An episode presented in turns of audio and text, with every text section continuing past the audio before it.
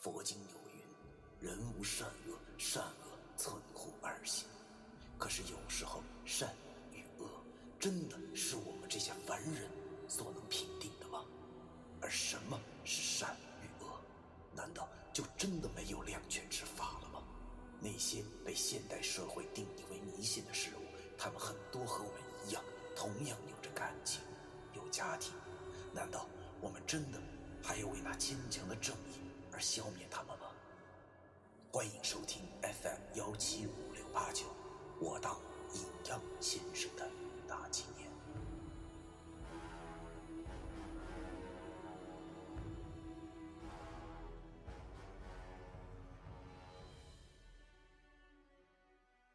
第一百三十九章，剑指符。前文讲过，三清符咒有三百六十五页，每页都记载了一张符咒，拆分下来便是三百六十五张。说来也挺惭愧的，我虽然已经全数读懂，但是有些符咒的画风实在是复杂至极，稍微不慎就会全副作废。而我又是一个比较惰性的人，之前也试验过一些，但是九叔以前跟我说，你现在是基础期，先用熟六丁六甲全符再说吧。所以到现在还玩我那老三样呢。要说兵不在多而在精，这话虽然没错，老三样现在已经让我用的差不多出神入化了，但是我越来越觉着。只用这几张符已经不解渴了，我需要更强的实力，作为以后我保命的筹码以及逃跑的保证。所谓符咒，有符必有咒。符属灵，指本凡指，因走笔丹砂之上而灵；长本肉长，因血走之上而灵。符乃是凡人借用天道的一种媒介，但是有符还不行，必须要有咒。咒属名，字本凡字，因按法排列而名；画本繁画，因成章断句而名。可以通俗点来理解啊，那就是这玩意儿就好比那个手雷。必须要拔掉那个小环才能引爆，这便是符与咒之间的关系了。而今天九叔和我说的，我的道好像已经能用别的符了，着实让我很开心。他大爷的，这么多年终于能摆脱那老三样的拘束了。所谓剑指符，又名剑指咒，啊，全名是。邪鬼破尽八方，皆凭消煞剑之符，是单纯的掌心符。其实单听这个名字就能理解这符有多猛了。《搜神记》中有一个典故，据说古时泰山君崔文子和方士王子乔学法。有一日，王子乔想度化他，一气成仙。便化作了一只白色的寒蝉，叼着药给他。不曾想，崔文子害怕，竟然抄起了长矛，把那寒蝉给捅死了。最后，王子乔便化作白鸟，独自成仙而去。可是要知道，王子乔乃是半仙之体，哪会那么容易让一根长矛捅死呢？三清符咒中有解释。文子以指结剑，战禅炉也。原来，当时的崔文子是用剑指符把自己的师傅给放倒的，真是够悲剧的了。一想到这幅的典故，原来也出自我的本家我的心里就一阵激动。他大爷的！等会儿我就试试这幅到底他没有多强。等听九叔说完，我便想到了石觉明，该不该把这事儿告诉九叔呢？得，还是告诉他吧。起码九叔吃过的盐比我和老易吃过的饭都要多，让他帮我俩出出主意得了。对了，他不是阴差吗？生死簿上应该有石觉明的记载。如果他老人家能帮忙看一下，那可就太好了。于是我便对九叔说：“哎，师傅，我还有件事挺重要的要跟你说。”九叔这么一听，便问我：“还有什么事儿？便快说吧。一会儿为师还有事儿，得先走。”我便简单的把石觉明的事情跟九叔说了。九叔听完我说的话后，又沉思了一会儿，他跟我说：“，没想到，在现在这个时代，三经书的传人还能再次的相逢，这绝对不是什么偶然，可能这便是天数吧。”当我跟他说起七宝白玉轮的时候，九叔这小老头的脸色终于是挂不住了。他张大了嘴，吃惊的表情和我当时刚听到这阵法是一般无二。只见他惊讶的说：“七七宝白玉轮，这这我倒是第一次听说。难道天道真的可以更改吗？”他老人家说完此话后，便开始喃喃自语起来。这也难怪，他生活的那个年代十分的封建，基本上修道者那都是顺应天命，不敢造次妄自更改命数，所以务必三缺在他眼中也是十分正常的事情。现在一听我说，竟然还有如此逆天的换命阵法，怎能不让他感到惊讶和唏嘘？过了大概三分钟，九叔抬起了头，望着我和老易，然后叹了口气，对我俩说：“哎呀，小飞还有小易，想不到你二人竟然有如此奇遇。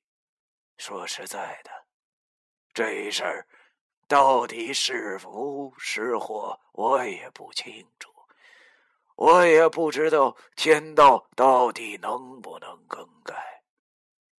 呵，望着这小老头竟然也有为难的时候，我也有点惊讶呀。当时的我也不知道是脑袋搭错了哪根筋，竟然说出了一句日后对我影响很深的一句话。我对他说：“师傅，我现在就是不知道那个石觉明到底是不是在骗我。”您不是鬼差吗？能不能帮我查查生死簿，看看他的底细到底是什么？教叔一听这话，顿时大怒道：“放肆！你不要忘了，你是白派的先生，幽冥之士涉及命数，又岂是能透露的？况且为师身份低微，但也是。”身居阴差，岂能知法犯法？呵，我和老易听到老人家说出这话，顿时泄了气了。他大爷的，看来只能用我俩自己的能力去试探石觉明了。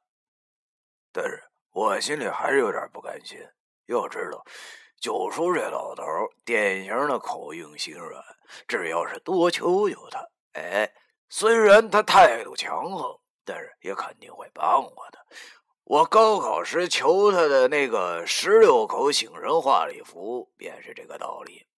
于是我便准备出杀手锏，将他沉默。只要让他沉默，便好办了。我马上摆出了一副苦瓜脸，对他说：“哎呀，那那那好吧，师傅。哎，您别生气呀。其实我俩真的不想知道什么天数。”只是您也知道，现在除了我们之外，还有一个人在寻找那七宝白玉轮的材料，这就是之前我跟您说的那个抢太岁皮的人。还有黑妈妈百人院也被人抢走了。要知道，没了百人院，迟早会出事儿的呀。我就想知道那个人他到底是不是石觉明？石觉明有没有骗我们？这可是关系到这世上的太平啊，师傅。其实我说这话也并非是先退后进的苦肉计。小崔，我确实只是实话实说而已。毕竟现在的我最关心的还是石觉明，他到底有没有在骗我和老易？如果他骗我，那他的实际目的到底是什么？果然，九叔再次被我沉默了。我心里又产生了希望。哎，这回有门了。过了一会儿，只见九叔叹了口气，然后表情复杂的望了望我，对我说：“哎呀，为师尽力吧。好了，你们俩小心，小易啊。”帮我照顾好小飞，为师先走了。哼！一听九叔答应了，我和老姨都大喜，太好了，这简直！老姨更夸张，对着镜子直鞠躬，好像这招是在喜家德那学的吧？他嘴里连声说道：“嘿嘿，老前辈您放心，欢迎下次光临。”看来他这又是带病犯了，于是我又没有理他。和九叔说了声“师傅保重”后，便合上了小镜子。接下来的时间里，我和老易决定先把眼前那死孩子的事儿搞完，再去想别的。可是刚才九叔说了，还得用玩具之类的东西才能把那死孩子从井中勾出来。这大晚上的，我俩上哪儿找玩具去？看来又得等明天了。躺在床上，已经又要五点了，先睡一会儿吧。我和老易躺在床上，我心中反复的想着那死孩子和石觉明的事情。忽然，我灵机一动，我完全可以借助这件事来试试石觉明啊！哎哎，你说我这脑袋啊，要是想个正经事儿什么的都够呛能想出来，但是这个歪门邪道什么的却很容易啊！我完全可以明天让石觉明当诱饵啊！哎，这可不是我损。要知道，如果他真的不会别的技能的话，我和老爷呢完全可以保护他；如果他懂别的技能的话，那就说明他是在骗我俩。那就让他跟那死孩子先打一架吧。要知道，人心变化莫测，堪比天道，是最变化莫测的东西。所以，尽管石觉明熟懂卜算之术，也算不出来我和老易心里想的是什么。不知道怎么的，我忽然想起了电影《九品芝麻官》中的一句经典台词：“如果你动，就证明你会武功；如果你不动，我就让你爽到极点。”石建明啊，你可别怪我啊！如果你骗我和老易，我俩真的会让你爽到极点的。抱着这个想法，我沉沉的睡去了。再他妈不睡的话，估计会神经衰弱的。又一觉睡到了中午，我和老易接刘玉迪下课，然后去食堂吃饭。吃饭的时候，刘玉迪跟我讲：“哎，想不到你高古天那么畜生啊，真是苦了顾可凡了。就想不到他竟然那么傻，想退学把孩子生下来。哎，小菲菲，你说你们男人心里怎么都那么狠啊？啊？”老易在旁边狼吞虎咽的吃着红烧肉盖饭，没工夫说话。我苦笑了一下，心里想着：五十步笑百步，可怜之人必有可恨之处。顾可凡和高过天两人，谁都别说谁，一个愿打，一个愿挨，这能说出谁的不是来啊？他们不知道，他们这已经犯了五罪之一，造下了孽，日后必定会有报应加深。他大爷的！一提高过天，我又他妈气不打一处来，寻思着等我把那死孩子送上路以后。一定要好好揍他一顿才解气。但是后来想想，江山易改，本性难移啊！世上的负心人太多了，我他妈能管得过来吗？我真的想趴在那些无知的小女生的耳朵旁，对他们说一声：既然敢怀，就要敢养啊！别以为现在梦里无动几分钟，可是人流好轻松就行了。自残骨肉，真的会有报应的。饭后送刘雨迪去上课。然后我和老易又来到了石觉明的办公室。不出预料，他又已经准备好了茶点之类的东西。显然，他已经算出了我俩这个时辰回来了。也不客套，毕竟喝了顿酒后，我们都熟络了起来。石觉明见我俩来了，便笑着说：“哎，来了，小飞老易，怎么样？昨晚还顺利吗？”我摇了摇头，对他讲：“哎呀，不行啊！